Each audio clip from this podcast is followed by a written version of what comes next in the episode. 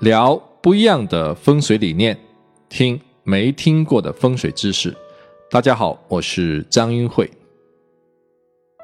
欢迎来到张英慧极简风水入门课程。这堂课是本课程的最后一堂课，在与您说再见之前，还有一些重要的内容需要告诉您，那就是如何挑选一个好风水的户型。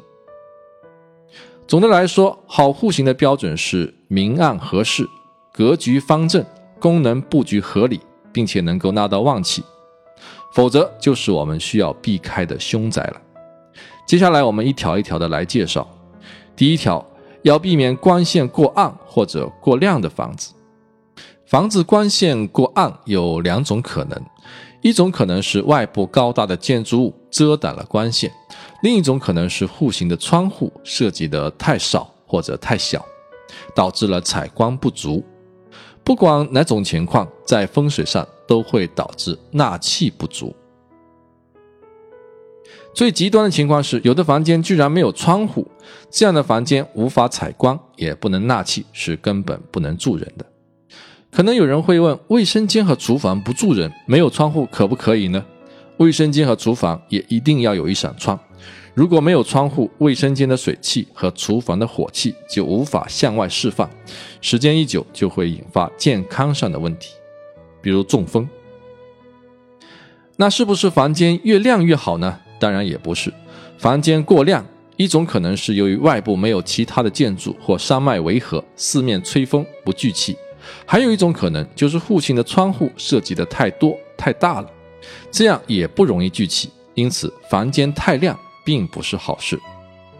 风水讲究阴阳平衡，所谓过犹不及，光线太暗或者太亮都是阴阳不平衡的表现。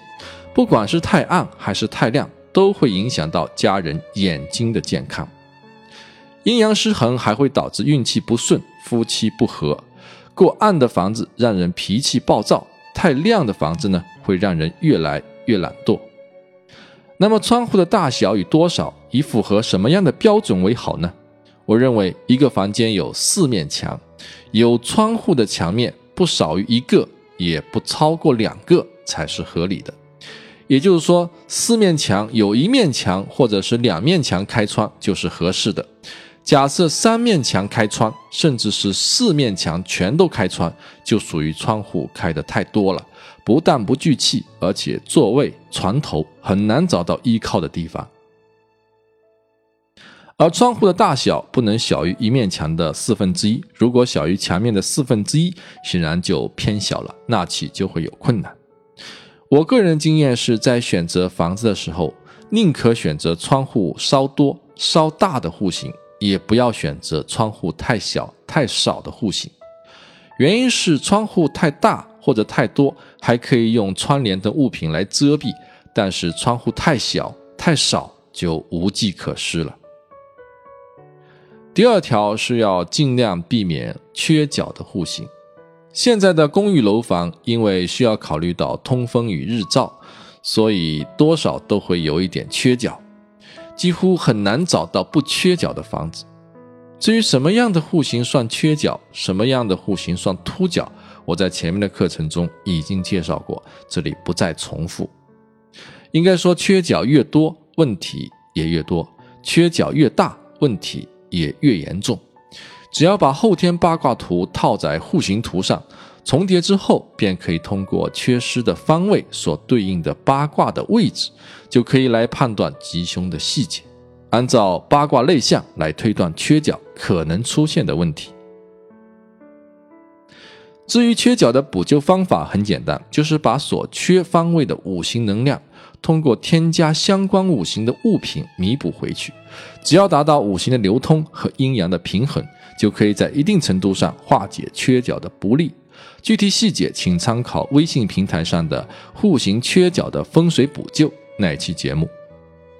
尽管缺角的危害显而易见，但是我们也不必对缺角过于敏感。只要缺角的面积不超过整套户型面积的百分之二，负面的影响就可以忽略不计了。只有特别严重的缺角才需要引起我们的注意，因为大面积的缺角已经无法通过物品的摆设来弥补了。比如缺角占据了整个挂位，甚至是多个挂位的户型，一般都会呈现出 L 型。有人把它叫做刀型，也有人把它叫做枪型，或者是锯齿型。像这样的户型就可以直接放弃了，通常都会出现比较严重的血光与凶灾。第三条就是要选择方正的户型，选择的户型要尽量的方正，以正方形和黄金比例的长方形为最佳选择。也就是说，长方形的长与宽的比例不能太悬殊，否则阴阳不平衡。如果南北方向长度过长，通风和日照都会受到影响，阳光无法照射到后方的空间，导致阳气不足。而如果东西方过长的话，日照又太过于充分，导致了阳气太盛。不过，我们倒可以利用这样的特性来调和房屋在不同地域、不同气候下的阴阳关系。当然，带斜角的户型也是要尽量避免。斜角的空间普遍不好利用，气场的运行也会不通畅。如果户型是梯形，要尽量选择梯形短边开门的户型，而不要选择门开在梯形长边的户型。因为门开在梯形短边的户型，相当于是一个窄口瓶，而门开在梯形长边的户型，就相当于是一个阔口瓶。很显然，窄口瓶更聚气，里面的气不容易溢出。最极端的斜角户型就是三角形，一定不要选择三角形的户型。大家都知道，三角形是火形，向四面八方辐射能量，这就是火的特性。因此，三角形就有破财的信息，加上三角形一定有锐角，还会引起血光之灾。三角形还具有火灾的隐患，选择这样的户型可以说是后患无穷。第四条要选择功能布局合理的户型。我曾经讲过一期节目，叫《选择户型的第一要素》，里面提到了卫生间和厨房的位置在户型中的重要性。卫生间五行属水，厨房五行属火，这两个空间的能量比较极端，而且一旦房屋建成之后，它们的位置几乎很难改变。因此，在选择户型的时候，就要避免它们处在不利的位置。比如，厨房和卫生间出现在乾卦、兑卦和中宫，就非常的糟糕。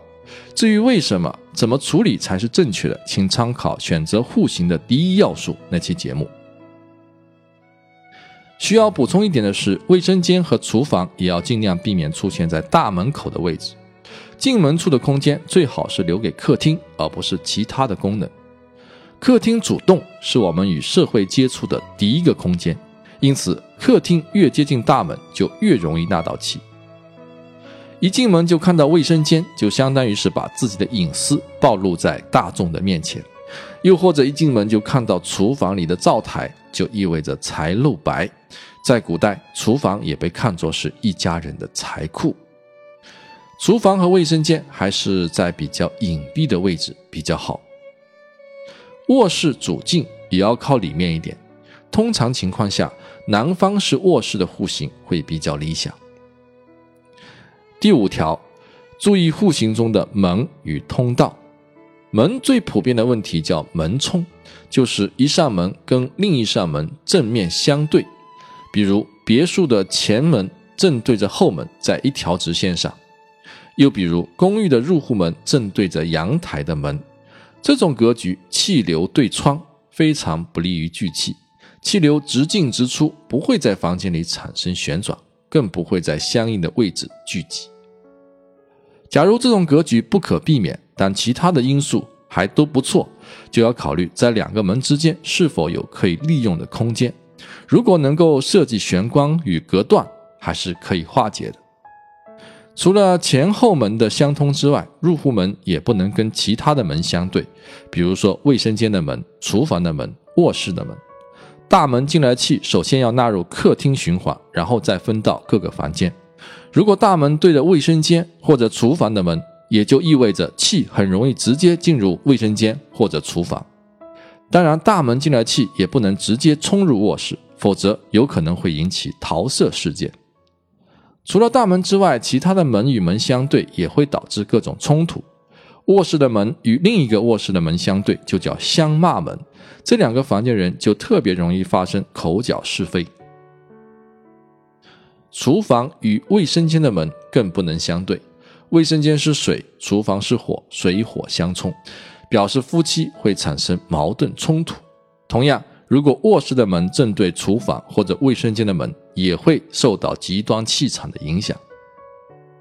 有的朋友会说：“我把两个门错开行不行？”当然可以。在化解风水的方法中，改门的确是非常有效的招数。不过请注意，两扇门需要完全的错开。如果错开一半，那还不如正对着呢。不但气流的对冲没有改变，而且还多了两道切角，麻烦就更大了。走道在户型中也是不可避免的，但是好的户型是不应该有太多走道的。走道太多，浪费使用空间不说，还会影响气场的流通；走道过长就更不好，不但会形成冲煞，还容易把房子一分为二，产生家庭关系隔阂的风水感应。还有些户型有楼梯，楼梯不能正对入户门，如果正对入户门，室内的气流就会顺着楼梯冲出门外，在风水上这是破财的败局。楼梯还不能设计在户型的正中间，也不能在一些需要保持安静的位置出现。第六条，户型的面积大小要合适。我们可以根据家中常住人口的数量来选择住房面积的大小。人少选择小户型，人多选择大户型。人少房子太大聚不了人气，人多房子太小又过于拥挤，容易产生摩擦。